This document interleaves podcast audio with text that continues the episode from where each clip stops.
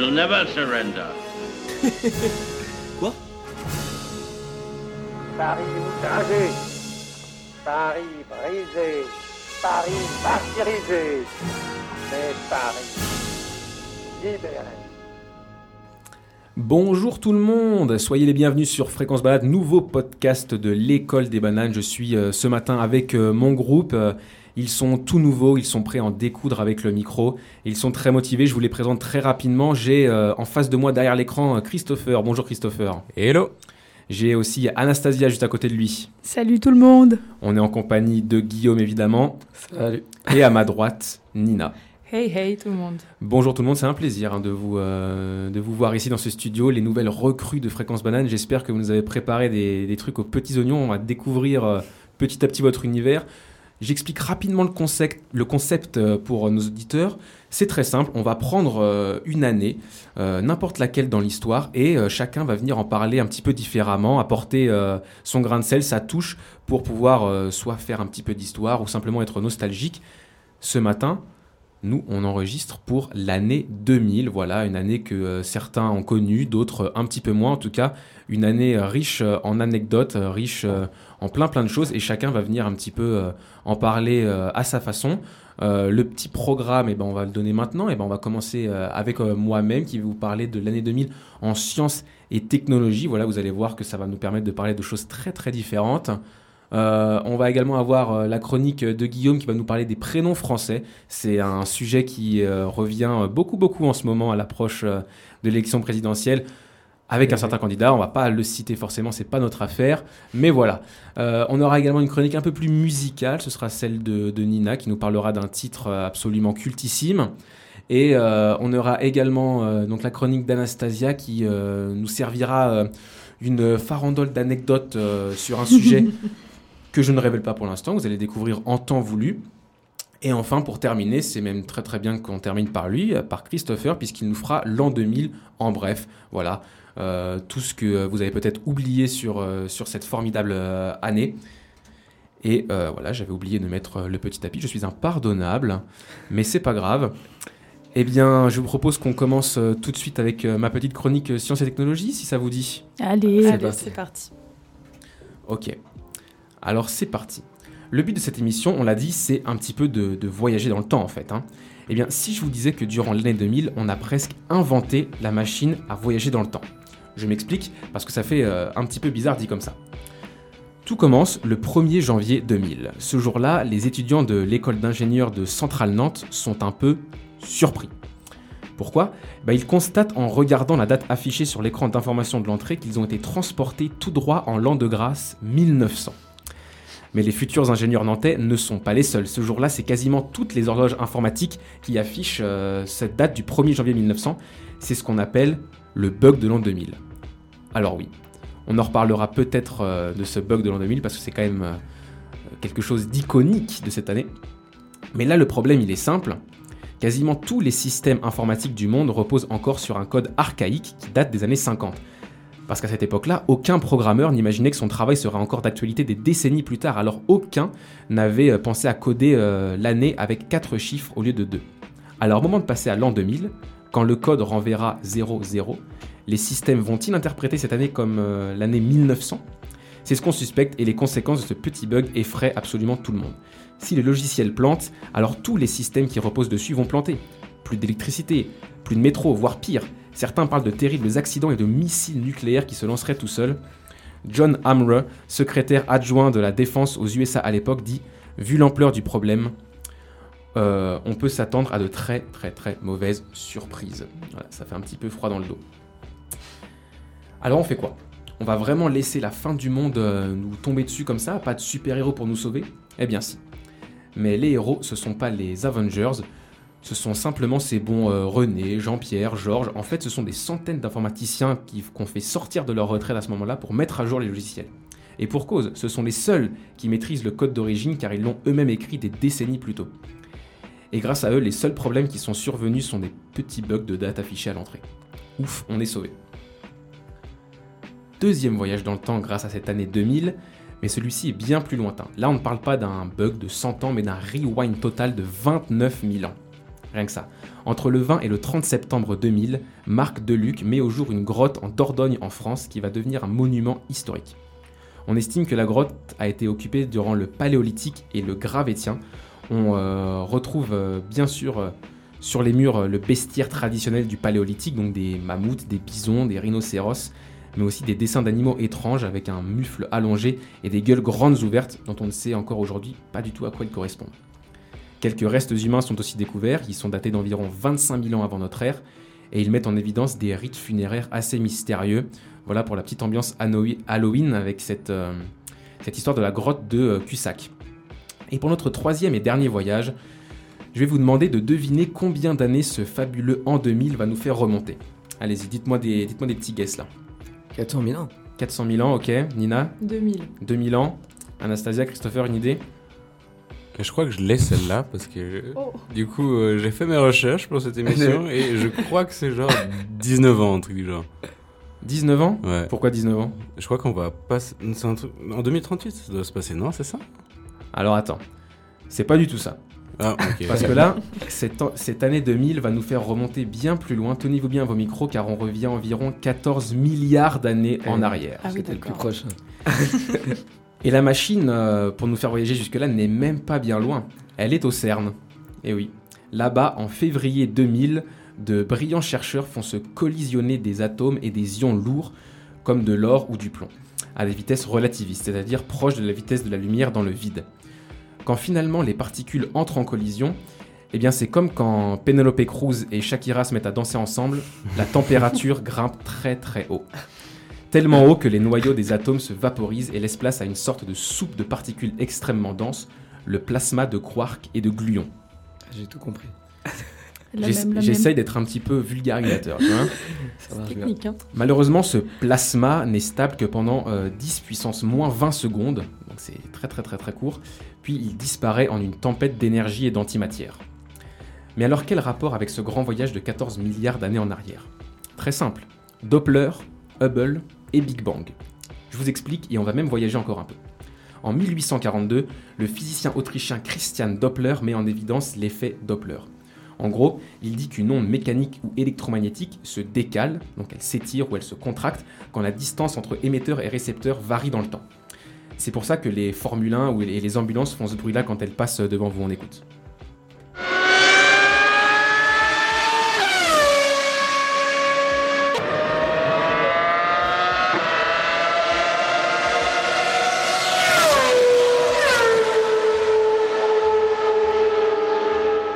Voilà, c'était un peu pour illustrer ma chronique et beaucoup pour se réentendre ce fabuleux son des, des V10 Ferrari qui couraient sur les, les circuits de Formule 1 dans les années 2000. Et bien voilà, l'onde se contracte en se rapprochant, le son devient aigu, elle s'étire en s'éloignant, le son devient grave. Et bien avec la lumière, c'est pareil, enfin presque. En 1929, Edwin Hubble, oui, celui du télescope, astronome américain, remarque un décalage vers le rouge des ondes émises par certaines galaxies. Alors pourquoi presque pareil? Eh bien parce que comme pour l'effet Doppler, c'est bien une onde qui s'étire car la source s'éloigne de nous, donc on- ça décale vers le rouge qui sont les plus grandes longueurs d'onde de la lumière. Mais pas exactement pareil parce que contrairement aux Formule 1 et aux ambulances, la source ne s'éloigne pas en se déplaçant dans l'espace. Là c'est l'espace lui-même qui est en expansion. L'univers grandit, ok. Je vous assure qu'on va quelque part, hein. je vous perds pas j'espère, je vous assure qu'on va quelque part. L'univers grandit, ok. Mais alors il se passe quoi si on repasse le film à l'envers? Est-ce qu'on peut remonter assez loin jusqu'à ce que tout l'univers soit contenu dans un espace aussi minuscule qu'une particule élémentaire?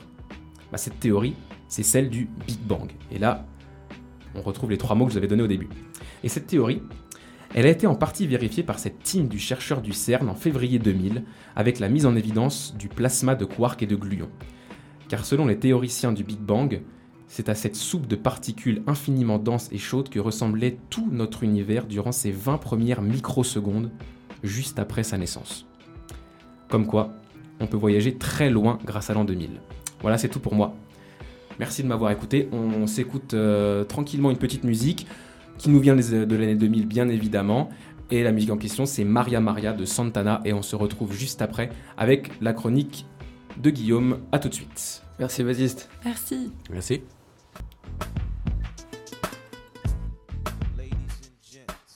Vous êtes bien euh, à l'écoute de l'école des bananes pour euh, Fréquence Banane. Et ça y est, c'est l'heure pour euh, nos petites bananes vertes de se lancer dans le grand bain. Pour l'instant, c'est du podcast, mais c'est toujours quelque chose, sa première chronique. Et celui qui ouvre le bal aujourd'hui, c'est Guillaume. C'est parti. Alors l'autre jour, je suis entré complètement torché. Et au contraire des gens normaux, j'ai pas eu envie de boire un litre d'eau au cul sec ni d'avaler une boîte entière d'aspirine. Et non, à la place, j'ai regardé une interview d'Éric Zemmour. Parce que moi, quand je suis bourré, j'aime y associer des moments dérangeants face au réflexe conditionné. Ainsi, je suis pas retenté de m'en remettre une avec les piliers de barre du PMU en bas de chez moi. En fait, je suis la réincarnation de Ivan Pavlov. Je fais des expériences sur mon chien et puis je l'abandonne sur une heure d'autoroute quand je pars en vacances. J'ai donc lancé la fameuse vidéo d'Éric Zemmour où il déclare qu'il veut imposer des prénoms qui fleurent l'histoire de France pour fabriquer des Français. C'est pas pour dire, mais moi quand je pense à des prénoms français, je pense juste à des types chiants dans les files d'attente des télésièges ou à des touristes insolents dans les, stations balnéaires. Euh, par exemple, il dit genre Hippolyte, Hippolyte, t'as bien mis tes moufles?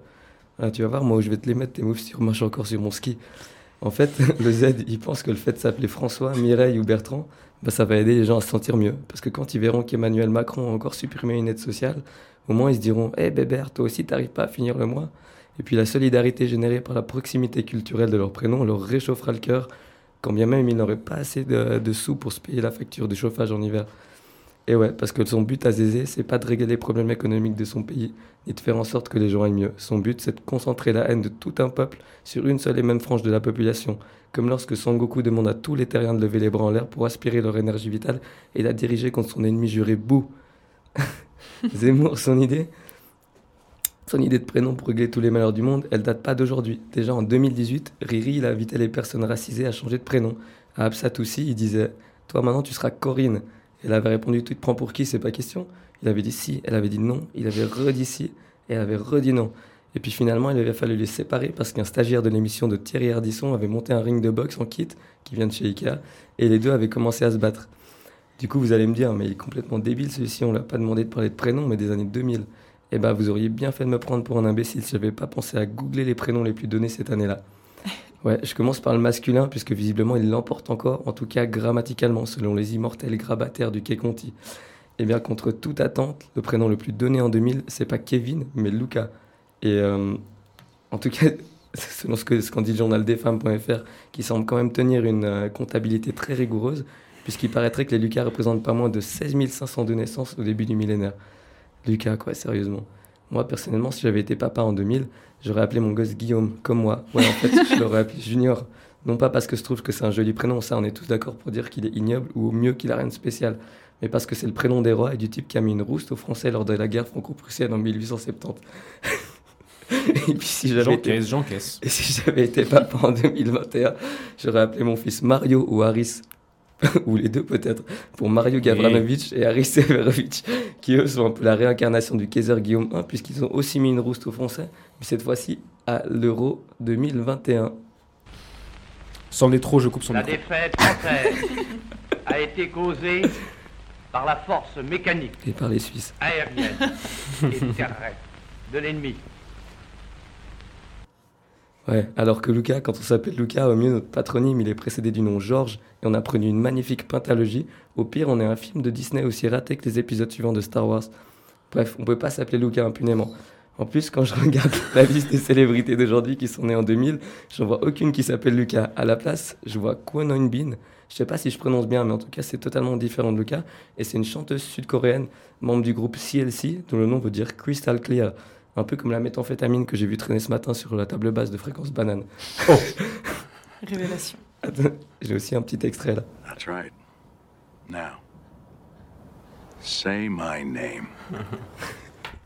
Ouais, dans la liste, je vois aussi Mélanie de Jésus de Santos, qui, contrairement à ce que son nom laisse supposer, n'est pas l'enfant caché du Seigneur, que je Ouais. salue au passage. Je sais qui c'est. hein. Et, ouais.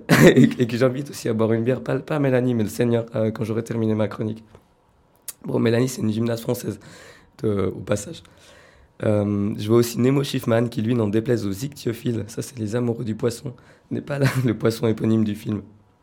Malheureusement, je vois toujours aucun Lucas. Alors je suis forcé de tirer la conclusion suivante. Lucas n'est pas un prénom qui rend les gens stylés. Ça les rend peut-être français, ça les fait peut-être fleurir comme l'histoire de France ou le port breton, mais ça n'en fait pas de meilleures personnes que vous. Et autant dire qu'ils n'arriveront jamais à ma cheville ou à celle de mon maître spirituel Guillaume Canet. Maintenant, puisque même quand on est un mâle blanc cisgenre, carniste, imposable, rempli de privilèges comme moi, on est quand même obligé de parler des femmes. Et ben, je vais vous donner la liste des prénoms féminins les plus donnés en l'an 2000. Accrochez-vous bien parce que là non plus, c'est pas Kelly ou bien Britney, mais dans l'ordre, Léa, Manon ou Camille. Ouais, en fait, ce podium féminin, on dirait un peu un livre de Marcel Pagnol. Ça sont les herbes de Provence, la moresque et le vote pour le Rassemblement national. Il y a que les gens du Sud qui donnent des prénoms en France ou quoi? Allez, je déconne, je suis mauvaise langue parce que ce top 3 au final, il est pas si mal. Et ouais, dans le prénom Camille, et dedans, pardon, il y a le prénom Camille. Or, Camille, c'est un prénom mixte que l'on peut donner à la fois à une fille, à un garçon ou à sa fougère domestique. Ce qui est vachement plus pratique quand on veut pas se fouler pour, se souvenir du prénom de son gosse. Et, quand aussi, et aussi quand on veut l'oublier rapidement, rapidement après que l'on a été acheter des clopes au tabac du coin sans jamais revenir à la maison. bon, à part ça, là aussi, j'ai fait comme les complotistes et je suis allé me renseigner pour mieux savoir la vérité. Du coup, j'ai regardé s'il y avait des Léa, Manon ou Camille qui étaient célèbres. Seulement, quand je dis célèbres, je veux pas parler des Léa, Manon ou Camille qui ont fait Danse avec les stars, ou bien Colanta, le retour des femmes des candidats qui ont été éliminés en première semaine, mais celles qui ont vraiment réussi dans la vie en devenant actrice, avocate, présidente, directrice d'entreprise, ou cégétiste par exemple. Et là encore, à ma grande surprise, je trouve personne qui soit connu. Ça à croire qu'il y a une corrélation négative entre la popularité d'un prénom et la célébrité future de la personne. Je m'explique, selon des stats qui reposent uniquement sur mes impressions, que tu t'appelles Aristide, Edwige ou Eric, qui sont des prénoms extrêmement impopulaires chez les classes populaires, eh bien, tu as plus de chances de devenir quelqu'un. La preuve, Éric Zemmour, en avril, il va devenir président de la République, tandis que s'il s'était appelé Lucas, eh bien, au mieux, il serait devenu pilote de ligne ou contrôleur de gestion dans une multinationale qui fait semblant d'avoir des principes éthiques. Quant à Marine Le Pen, elle aurait beaucoup moins bien réussi à stigmatiser des étrangers si elle s'était appelée Manon, Lucas ou Camille. Lucas, Léa, pardon. ouais. Bon, tout ça pour dire que je crois que je tiens un truc. Les prénoms sont aussi déterminants pour notre avenir que l'alignement des planètes. Si Mercure est en rétrograde le jour de ta naissance, eh ben tu peux pas t'appeler Michael parce que tu seras à tout jamais incapable de faire un moonwalk. À moins que le prénom, tout comme le temps dans la chanson de Georges Brassens, ne fasse rien à l'affaire. Quand on est con, on est con. Et voilà, c'est tout pour moi.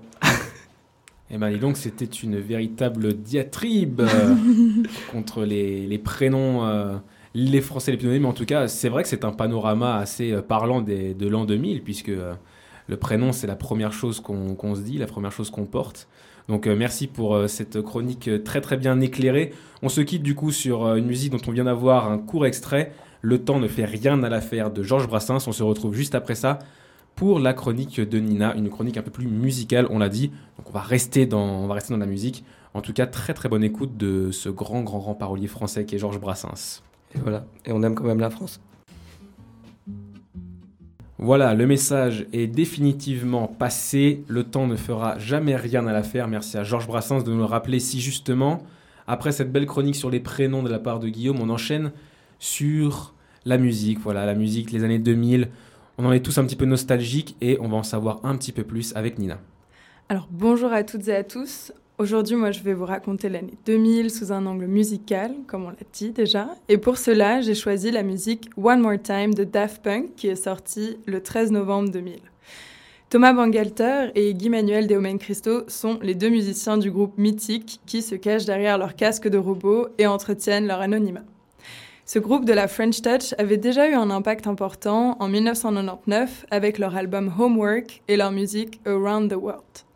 One More Time, c'est le premier single et la première partie de l'album Discovery. Cet album sortira lui le 12 mars 2001. Donc on peut se demander comment et en quoi ce single One More Time, One More Time pardon, illustre bien le passage à un siècle nouveau. Bob Sinclair, lui, qui faisait aussi partie de la French Touch, parle du style des Daft Punk en disant qu'ils ont une longueur d'avance que je n'ai pas. Oxmo Puccino, quant à lui, considère que leur son vient du futur. L'année 2000 arrive après ce que l'on peut appeler la déferlante de la French Touch, ou la touche française. Cette expression renvoie à une famille musicale qui regroupe de nombreux musiciens français, notamment d'influences électro, techno, house, disco et funk. C'est vers la fin des années 1980 et le début des années 90 que des artistes français s'exportent de plus en plus à l'international. C'est le cas de Bob Sinclair, Étienne de Crécy, Laurent Garnier, pardon, Mojo ou encore Justice. Ce sont des groupes avec des styles bien différents, mais ils sont réunis sous le même courant musical. L'année 2000, c'est aussi la sortie du titre Lady de Mojo qui connaîtra un succès planétaire. On peut reconnaître dans ce single One More Time le track Disco More Spell on You de Eddie Jones sorti en 1979. C'est Daniel Vanguard, compositeur français et père de Thomas Bangalter, qui produit cette musique à la fin des années 70. Pour le journaliste Arthur Semelli, les Daft Punk sample le papa sur One More Time. Alors un sample, qu'est-ce que c'est? Eh bien, ça consiste à se baser sur un échantillon de musique existante afin de créer quelque chose de nouveau. C'est aussi courant dans le rap et ça nécessite bien évidemment d'avoir l'accord de l'artiste. Pour la réalisation du clip One More Time, les Daft Punk engagent Lady Matsumoto, créateur du légendaire manga Albator. Le clip deviendra le film d'animation Interstellar 5555 qui sera présenté au Festival de Cannes en 2003. Donc, d'une certaine manière, l'idée du groupe est de combiner l'univers de leur enfance avec la techno. Thomas Bangalter présente son deuxième album au micro de France Inter en 2001 comme ceci, je cite. Le premier album Homework était quelque part un manifeste pour l'acceptation de la musique électro. Dans notre deuxième album, on ne voulait pas vraiment refaire la même chose et avoir une approche un peu différente. On voulait garder un côté dansant en essayant de travailler avec des aspects vocaux, avec des voix. Et en même temps, on voulait à la fois innover parce que l'innovation, c'est une des seules valeurs avec l'ouverture d'esprit et la liberté qui était importante pour nous. Ce single One More Time aura un succès immédiat, mais sera aussi critiqué par la presse musicale underground, généraliste et leurs fans. Le groupe aurait donc pris un tournant trop commercial en comparaison à leur premier album Homework. Donc, selon le journaliste Fabrice Drouel, qu'on peut entendre au, micro de France Inter en 2021, Thomas Bangalter et Guy-Manuel Domaine Christo se défendent des critiques en disant qu'ils revendiquent toujours les mêmes valeurs qu'à leur début, l'indépendance, le jeu et l'humour, dans un album qu'ils disent nourri de leurs souvenirs d'enfance. En 2000, la techno, elle est maintenant acceptée par la majorité. Et pour les Daft Punk, il s'agit de faire autre chose. Ils revisitent donc la pop et la musique disco du passé des années 70. Les Daft Punk ont bouclé une partie du morceau de musique disco pour créer leur single qui deviendra un tube. La partie vocale de One More Time comporte une voix corrigée et autotunée du chanteur et producteur américain Roman Tony. Donc, en ce nouveau 21e siècle, il est intéressant de voir comment les deux musiciens décident d'allier la musique du passé à des technologies plus récentes. En ce qui concerne les effets vocaux, Thomas Bangalter déclare Beaucoup de gens se sont plaints que des musiciens utilisent autotune. Ça me rappelle la fin des années 70 où les musiciens en France tentaient d'interdire les synthétiseurs. Ce qu'ils ne voyaient pas, c'est qu'il était possible d'utiliser ces instruments d'une façon nouvelle plutôt que simplement pour remplacer les instruments d'avant.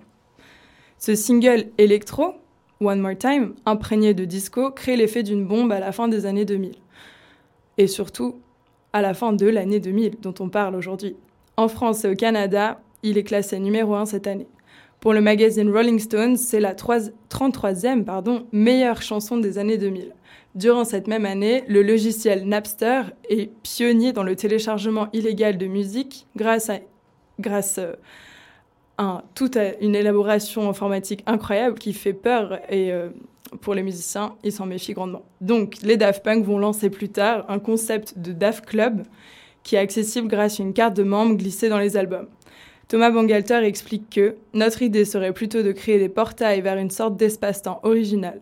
Nous isolons les choses du passé, nous les tendons, les manipulons et nous fabriquons une fenêtre hors du temps. Il continue en disant Aujourd'hui, dans les studios, la musique n'est plus vraiment enregistrée. Elle est générée par des ordinateurs. Le processus qui consiste à capter un moment unique puis de le faire partager à d'autres de temps en temps va tendre à disparaître. Notre idée de cacher la technologie, de la placer au fond, jamais en surface. Donc au final, on voit que ce morceau One More Time aura permis d'envisager l'année 2000 d'une manière inédite, comme si quelque part la musique du passé était déjà celle du futur. Et moi, je vous laisse avec ce son mythique One More Time. Évidemment, quelle autre musique on peut passer euh, après cette jolie chronique de ta part, Nina? Merci beaucoup.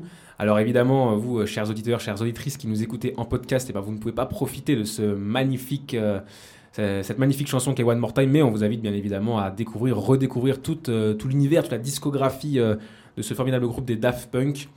Voilà, nous, on, on, se retrouve dans quelques secondes pour vous, dans quelques minutes pour nous, pour la suite de cette émission avec la chronique d'Anastasia qui nous livrera euh, une série d'anecdotes qui nous feront euh, voyager de nouveau vers cette année 2000. À tout de suite.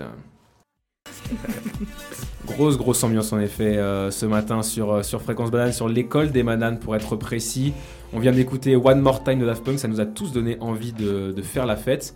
Mais euh, c'est pas l'heure de faire la fête, en tout cas pas encore, c'est l'heure de la chronique d'Anastasia. Yes, merci Baptiste. Euh, en fait, c'est parfait parce que tu as déjà introduit mon sujet euh, avec ta chronique. J'espère que je l'ai pas trop introduit, que je l'ai pas divulgaché pour parler en bon français. Ça, si, jamais je te pardonne, c'est pas très grave. Alors, euh, on avait la petite surprise, donc je vais vous parler d'anecdotes, d'un sujet qui est le bug de l'année 2000. Je sais pas si vous vous en rappelez parce que personnellement, j'étais pas encore née. Donc, bon, c'est pas vrai. euh, T'étais pas né je suis née en 2001, donc euh, Ouais, je n'ai aucun souvenir. Oh, T'avais quel âge, vieux. Baptiste ne euh, pas. Bon, j'étais pas beaucoup plus vieux, j'avais, je suis né en 98. moi. Bah voilà, donc je pense pas qu'on a beaucoup de souvenirs de, de cette année-là. Mais c'est pas grave parce que j'ai été chercher mes infos et j'espère qu'on va bien rigoler. En fait, ça, me- fait rire parce que l'humanité, elle a, avancé, elle a avancé dans énormément de domaines entre 2000 et 2020. Mais euh, la nature humaine, en fait, elle est restée la même parce que ça me rappelle euh, les événements euh, d'il y a un an à peu près. Vous vous rappelez quand la pandémie de Covid elle a commencé et il y avait toute cette paranoïa avec le PQ que je pense certains de nos grands-parents ils sont passés par là, ils ont acheté tout le PQ, enfin vraiment ils ont eu trop peur. Bah, en fait, le bug de l'année 2000, il a un peu eu cet effet aussi. Ça allait jusqu'au euh, point où en fait les magasins, ils vendaient des kits de survie pour arriver de cette année-là. En fait, on redoutait énormément euh, le nouvel an, donc euh, le, jour de l'an, le 1er janvier 2000. On le redoutait énormément. En fait, c'est ce que tu as dit, Baptiste, justement.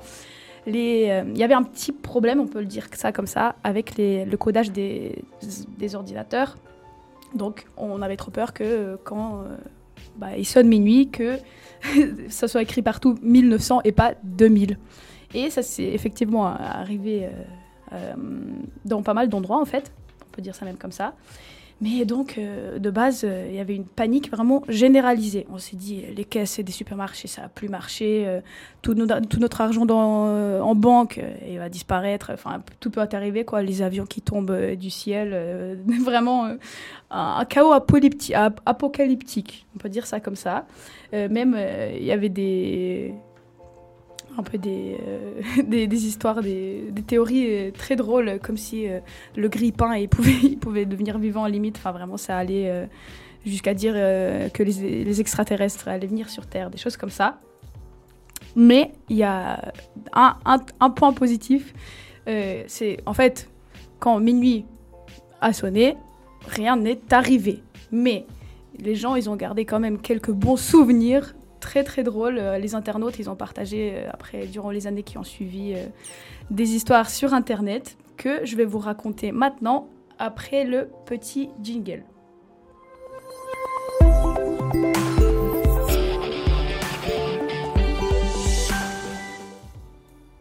Donc, on va commencer par une petite histoire qui me fait, qui me fait rire. Il y a un internaute qui s'appelle Matt. En fait, lui, il s'en foutait totalement. Donc, il dit, euh, et je cite, hein, J'étais au milieu de nulle part au Colorado cette nuit-là et je n'avais pas de téléphone portable. Donc, on se rappelle, c'était quand même 2000, hein, c'est pas comme aujourd'hui. Alors, il a dit bah, Je savais que même si le monde partait en cacahuète, euh, moi, je serais probablement tranquille chez moi. euh, donc, rien ne, ne me toucherait. Et maintenant, on va passer sur Ask Reddit, où donc les internautes aiment bien partager quelques, plein d'histoires en fait. Et euh, je vais commencer par une qui, qui en fait euh, s'intitule euh, Ça c'est bizarre. Donc j'espère que vous êtes, euh, On est prêt. vous êtes prêts. Ça Vous annonce la intérêt d'être prêts. Euh, elle est assez courte, mais elle, elle me fait beaucoup rire. Euh, du coup, l'internaute qui, qui partage cette histoire, il, il dirigeait le service informatique d'une agence étatique. Et donc, il était soumis à, à une grosse pression avant ce, ce- ce jour de l'an euh, 2000. Et euh, du coup, il est venu, euh, il est venu au travail euh, avant l'aube pour contrôler que tout allait bien, que allait pas, je sais pas, euh, que le grippin il allait pas sauter dans la cuisine. Enfin bref, il arrive euh, soulagé, tout fonctionne bien. Du coup, ils vont euh, prendre le petit déjeuner, fêter, l'affaire. Et ils regardent sur la facture euh, qui est datée 32 décembre 1999. Donc en fait, c'est pas, pas le 1er janvier, mais le 32 décembre 99. Petit bug. Ils ont beaucoup rigolé. Ils se sont dit, bon bah, pire, euh, c'est pas grave, c'est pas grave. Ils ont découvert une autre dimension. Bah voilà, exactement. Euh, et après, ils se sont dit, on va partager ça sur Reddit, hein, qu'est-ce qu'il nous reste à faire hein. Euh, La deuxième histoire, sincèrement, c'est ma préférée. Et elle, s'intitule Oh non, maman. Donc, préparez-vous. On est prêt, on est prêt. Euh, du coup, c'est un des enfants du coup de la mère en question qui raconte euh, cette histoire. Et la personne, elle raconte que euh, sa mère, elle faisait partie de ces gens qui étaient bah, convaincus que tout allait exploser hum, le jour de l'an. Euh, c'était un cauchemar pour elle. Elle était prête à tout. euh, elle était là, oui, c'est bon, il y aura plus de nourriture dans les magasins, banque, banque fermée, émeute, tout, tout, tout, tout, tout va t'arriver quoi. Le pire va t'arriver. Et du coup, elle a essayé de convaincre tout le monde que voilà, il faut se préparer, il faut aller dans un bunker le jour de l'an et tout. Mais le reste, ils s'inquiétaient pas trop, quoi. Mais du coup, ça partait des bonnes intentions en soi. Elle était préparée, euh, elle avait acheté plein de trucs, euh, de, la nourriture. euh, Enfin, vraiment, elle était prête. Mais ils étaient tous très très surpris quand un de ses achats, c'était une vache lait. Elle était, elle était prête, elle voulait nourrir en fait des bébés avec du coup du lait parce qu'elle avait trop peur qu'il en reste plus. Mais le pire c'est que Carrément. En Il y avait- autosuffisance, quoi. il y avait, il y avait pas de bébé dans la famille en fait. Elle était, du coup ils ont trop rigolé et ça reste une inside joke jusqu'à aujourd'hui en fait ils sont là. Tu te rappelles quand t'as acheté une vache à lait, enfin vraiment maman, euh, t'es allée un peu trop loin je crois. Et du coup euh, ça, leur- ça les a fait beaucoup rire, ce que je comprends. Euh, maintenant on passe à, à la dernière anecdote en fait qui me fait aussi euh, très rire. Donc euh, là, je pense que les personnes euh, concernées, elles sont juste trouvées vraiment au mauvais moment, dans un, enfin au mauvais endroit au mauvais moment. C'était du coup, je pense à peu près minuit, du coup déjà le 1er janvier 2000. Ils étaient dans, un, dans une station de lavage de voitures automatisée. Et il arrive un problème. C'était en Californie. Il arrive un problème. Les personnes, elles sont piégées dans le véhicule pendant des heures. Donc en fait, c'était un bain forcé toute la nuit. Les pauvres, ils ont, ils ont, ils ont souffert. Ça m'a fait rire. C'est un peu, un peu sa- sadique peut-être. Mais euh, après, il y a du coup la, police, ils sont arrivés et puis ils les ont euh, sauvés euh, parce qu'après une bataille de 6 heures avec, avec le, lavage de voiture, les, pauvres, ils étaient, ils étaient traumatisés. Donc je ne sais pas si c'était à cause, euh, voilà, le problème de programmatisation des ordinateurs ou pas, mais voilà, je pense qu'ils vont s'en rappeler toute leur vie. Et euh, donc, pour finir euh, ma petite chronique, un petit fun fact, on appelait aussi euh, ce bug de l'an 2000 le bug du millénaire. Mais en fait, ça c'est faux parce qu'on peut pas dire que c'est le millénaire. Le millénaire, il, commence en 2001. Donc maintenant, vous saurez que si vous, quelqu'un vous dit ah, le bug du millénaire, eh ben non, on on peut pas dire ça comme ça parce que effectivement, c'est, ça a commencé en 2001, le millénaire, et pas en 2000.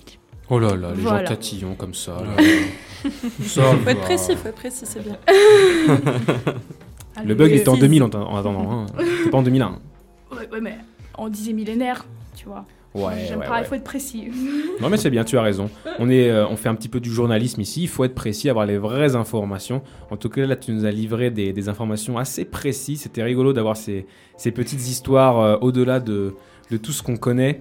Euh, merci beaucoup pour euh, cette petite, euh, ces petites histoires sur le bug de l'an 2000, en tout cas des gens qui, qui s'en souviendront de ce, de ce bug-là. On se fait en tout cas personnellement une petite pause musicale avec Then the Morning Comes de Smash Mouth et on se retrouve juste après pour la dernière chronique de cette émission de l'école des bananes édition 2021. Ce sera celle de Christopher. Alors restez bien avec nous et à tout de suite.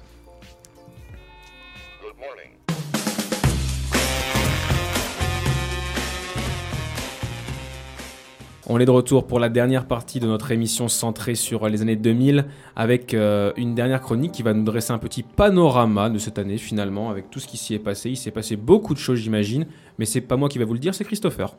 Oui, tout juste, merci beaucoup. Alors, pour cette euh, petite chronique sur l'année 2000, je me suis laissé dire que le mieux pour commencer, c'était de vous rappeler que l'an 2000 s'est achevé il y a 7240 jours, soit 19 ans, 9 mois et 29 jours. Oui, vous avez compris, je suis ici pour vous rappeler toutes ces choses destinées à vous faire prendre le plus gros coup de vieux de votre vie. Allez, préparez vos iPods et vos pantacours, on plonge dans les affres du temps ensemble. Alors, euh, j'avais prévu de, vous commencer par le fameux bug de l'an 2000, mais bon, vous m'avez un peu damé le pion sur ce coup, pas grave. Je voulais juste placer un petit truc, c'est que euh, j'avais lu une belle phrase au sujet de- du bug de l'an 2000, euh, une petite prédication de l'apocalypse euh, façon nouveau millénaire. Je vous l'ai dit quand même pour le fun.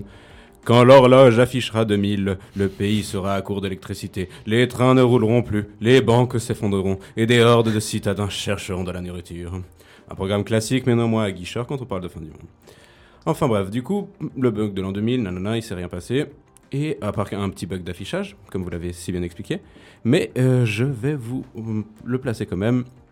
On avait euh, plutôt bien commencé cette année de ce nouveau millénaire, mais petit fun fact, il y a un autre bug qui est prévu pour ce siècle. Et oui, euh, prends garde, simple mortel, la fin approche. Le prochain bug informatique est pour bientôt, plus précisément le 19 janvier 2038 à 3h14 minutes et 8 secondes. La machine montrera une fois de plus sa faiblesse et sa défaillance. Oh, je te laisse un petit peu monter la pression, hein, voilà, qu'est-ce qui va se passer hein, oh, le prochain bug. Et euh, ce qui est annoncé, c'est que ça va planter une nouvelle fois et afficher la date du 13 décembre 1901 et 20h45 minutes 52 secondes. Pas beaucoup plus impressionnant finalement. Bon, on se retrouve à l'émission de Fréquence Banane du 20 janvier 2038 pour en reparler. Alors, à partir de janvier 2000, la, ville, la vie pardon, s'écoule paisiblement dans le nouveau millénaire. Rien de bien exotique ne vient troubler la vie de nos humains modernes jusqu'à qu'apparaisse, comme chaque deux années, une coupe de foot sauvage. C'est le moment de l'Euro 2000. Alors, évidemment, je vous explique pas ce que c'est, vous connaissez bien, puis ça a vraiment changé depuis les années 2000. Mais en 2000, c'est la France qui a remporté cette coupe, alors qu'en 2021, eh ben, disons qu'ils ont ils ont rencontré un petit obstacle. wink wink. Enfin bref, euh, quoi qu'il en soit, passons outre ce moment de sport légendaire. Sommer, je t'aime putain Pour nous attarder sur un autre tournant de l'année 2000 et qui lui aura un impact véritable sur le reste de la décennie, il s'agit de la diffusion de Big Brother.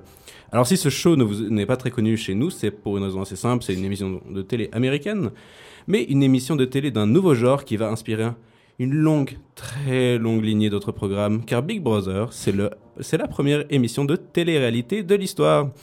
Alors oui, si aujourd'hui on se tape les anges marseillais de la télé-réalité à Cancun saison 14, c'est à l'an 2000 qu'on le, le- qu'on le doit. J'en perds mes mots, je, je- c'est la frustration, excusez-moi. Enfin, alors, euh, sinistre héritage qui commença dans les pays francophones avec, citons-le tout de même, Love Story, diffusé en 2001 pour le coup. Alors, si la télé-réalité est aujourd'hui en perte de vitesse, elle a tout de même été un genre prédominant pendant tout le début du millénaire, et ça, c'est à Big Brother que l'on le doit. Alors, pour poursuivre sur une note un peu plus générale, sachez qu'en 2000 est apparu un objet bien familier de toutes les personnes ayant été enfants ou adolescents dans les années 2000. Je vous donne des indices. Je suis petit, je tiens dans la main, j'ai une autonomie de batterie d'environ 184 jours et j'ai la réputation d'être indestru- indestructible. Je suis, je suis, je suis. Nokia Nokia. 3510. Joli Très bien, très bien. J'ai- un peu peur de me sentir seul sur ce coup. Alors, petite merveille de technologie finlandaise, le 3310 a été l'une des premières téléphones, l'un des premiers téléphones portables euh, largement répandus et c'est entre autres euh, avec lui qu'arrive l'avènement des Natel qui ne sont pas, contrairement aux années précédentes, aussi lourds et volumineux que l'ego d'un étudiant en fac de droit. Ainsi, même si vous n'avez jamais mis la main sur ce reliquat de l'époque largement révolue des écrans absolument pas tactiles, Sachez que ce petit appareil est un peu un des pionniers de la téléphonie avec la possibilité de jouer à Snake en plus. Alors, je vais conclure mon petit tour d'horizon du nouveau millénaire avec un petit quiz auquel je vous convie. Ah, j'adore ça. Yes. Oui, vous Trop êtes prêts cool. Alors, je vous propose de deviner le top 3 des musiques de l'an 2000 en vous proposant à chaque fois deux propositions. Saurez-vous me dire laquelle est la bonne? Alors, on va commencer tout de suite. La troisième musique la plus écoutée en 2000 était Lose Yourself de Eminem ou 99 Problems de Jay-Z? Eminem. Non, je dirais Jay-Z, moi. Ouais, Jay-Z aussi. 99 Problems, je dirais. Exactement, c'était Jay-Z. La deuxième musique la plus écoutée en 2000 était Crazy in Love de Beyoncé ou Whenever, Wherever de Shakira. C'est Crazy in Love de Beyoncé. Je dirais aussi Beyoncé. Shakira parce qu'il y avait son. Mais mari, Crazy in euh, Love, c'est plus tard, non? C'est pas Whenever, Wherever. Ah, moi je Ah, sais je parce que j'ai un. J'ai un, un Google petit- sous la main, c'est ça? Ouais, je sais ce que t'as mis sur le Pas drive de l'émission. Oh non. Ouh, mince, j'ai vendu la mèche. Ah, je me suis trahi. Exactement, bah, c'était euh, Crazy in Love de Beyoncé. Wow. Et la première musique la plus écoutée en 2000 était Rehab de Amy Winehouse ou Seven Nation Army de White Stripes. Euh, Rehab. Rehab. J'ai envie que ce soit Seven, Seven Nation Nation Army. Army. Mais ça l'est pas. Et c'est We Are the Anyone Else. euh, Ouais. très, et un sans faute pour Baptiste. et évidemment, le sans faute. Non, moi j'ai fait une faute quand même. Ah, bon. Non mais j'avais pendant mes recherches j'avais un petit peu quand même regardé les musiques parce que justement en cherchant la musique que je voulais passer à l'antenne je me suis dit tiens on va forcément prendre une musique des années 2000 Mhm. du coup j'ai eu un petit peu ces titres euh, qui me sont revenus Hmm. Un petit bad quand même quand tu as repensé à toutes ces musiques euh, qui ont fait ton enfance? ouais, mon enfance ma très très jeune enfance mais euh, oui oui oui euh, un petit bat quand même Mhm. C'était l'objectif recherché, mission accomplie. Alors, je peux vous laisser là-dessus. C'est tout pour moi. Alors, qu'est-ce qu'on peut dire sur l'an 2000 En ce qui me concerne, c'est euh, un peu comme vous. Pas une année que j'ai réellement vécue dû à mon jeune âge au moment des faits. Mais bon, il y a pas mal de choses qui me sont familières et qui me font dire, et on sera sûrement amené à le dire souvent. Bordel, le temps il file quand même. et Eh oui ça file très très vite et vous savez ce qui file vite aussi? Bah notre émission Ah, puisqu'elle arrive à la fin. Et oui, la transition était toute trouvée. En tout cas, merci à Christopher pour cette dernière chronique euh, Merci à vous. tout en Merci. verbe. Chris. C'était, c'était très très sympathique. Merci euh, également à tous les autres chroniqueurs pour euh, ce qu'ils nous ont proposé euh, aujourd'hui. Je rappelle un petit peu les sujets qu'on a abordés, les sciences et technologies avec moi-même, les prénoms ensuite avec Guillaume qui nous a, qui nous a régalé vraiment. Ensuite, on a vraiment plongé dans l'intimité et puis de la, dans les- l'histoire de la création de One More Time, un des plus gros tubes de l'an 2000 qui n'a pas été cité dans le petit quiz de Christopher. On a eu pas mal. On a eu pas mal d'anecdotes sur le bug de l'an 2000 avec Anastasia et enfin c'est ce petit tour d'horizon de Christopher. Voilà, je pense que maintenant, euh, chers auditeurs, chères auditrices, vous savez tout ou presque sur cette année 2000. Eh bien, euh, nous, ce qu'il nous reste à faire maintenant, eh bien, c'est vous dire euh, à bientôt, puisque cette émission va revenir dans à peu près trois semaines, les amis. On reviendra avec une nouvelle année. On n'a pas encore défini ça, mais on communiquera bien évidemment sur, sur l'année qu'on a choisie. Et euh, voilà, et bah écoutez, je vous, euh, je vous souhaite euh, une bonne journée, une bonne soirée, une bonne nuit, euh, dépendamment euh, si, Pour Chris, la nuit. Yes. si, euh, si vous... Ah mais je vais m'adresser à nos auditeurs évidemment, dépendamment du moment de la journée où ils écoutent ce- cela. Et euh, petit, euh, petit secret du direct, je ne sais pas qui a la tablette devant lui en ce moment, mais il faudrait que cette personne lance le jingle de l'émission pour dire au revoir à tout le monde. Au revoir tout le monde. Au revoir tout le monde. Et n'appelez pas votre fils Eric, s'il vous plaît. Allez, jingle.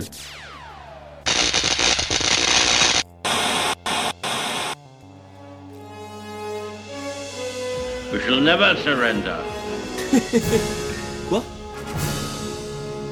Paris outragé, Paris brisé, Paris martyrisé, mais Paris libéré.